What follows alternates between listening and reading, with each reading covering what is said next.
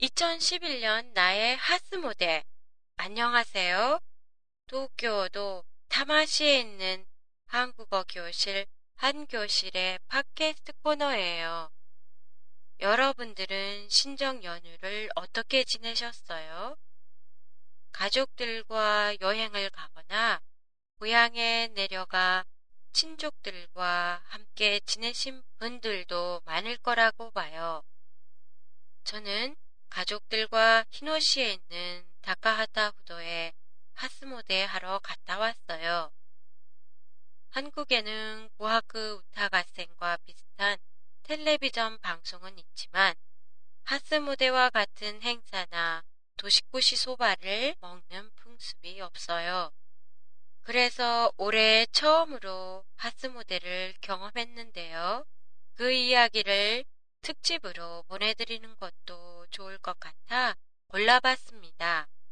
모노레일로 다카하타 후도에 도착하고 보니까 입구에는 벌써 많은 사람들이 줄 서 있었어요. 1월 1일 12시가 되기 전까지는 입장할 수 없다고 해 우리도 줄 서서 기다렸어요. 하스모데는 처음이라서 들뜬 기분이었는데요. 줄 서서 기다리고 있는 동안 들떴던 기분은 추위와 옆에 있던 남편과 딸의 잡음으로 점점 사라지고 있었습니다. 남편은 그냥 돌아갈까? 안 돼. 니네 마일이 하러 왔다가 못했는데 하스무대는 하고 가야지. 라고 대답하는 초등학교 1학년인 딸. 딸의 대답에 아무 소리도 못하고 조용히 입을 다물고 마는 남편. 이런 와중에서도 조용히 입을 다물고 있는 5학년인 아들이 대견스러웠습니다.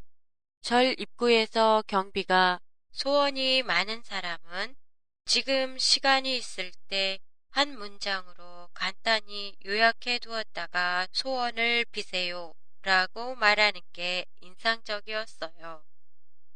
드디어 2011년이 밝아 사람들이 안으로 들어가기 시작했습니다. 소원을 비는 동안 사람들이 뒤에서 밀어서 참배할 수 있는 시간은 1분도 안 되는 짧은 시간이었습니다.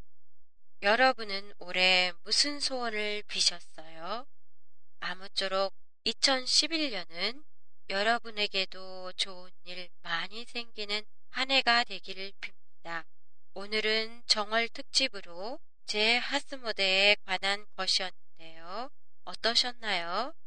여러분의 의견을 듣고 싶습니다. 보내주실 곳은 www.한교실.com입니다.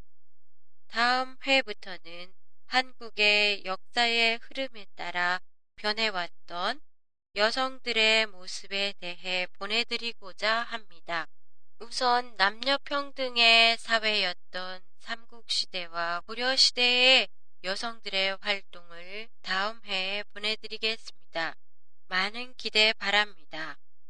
안녕히 계세요.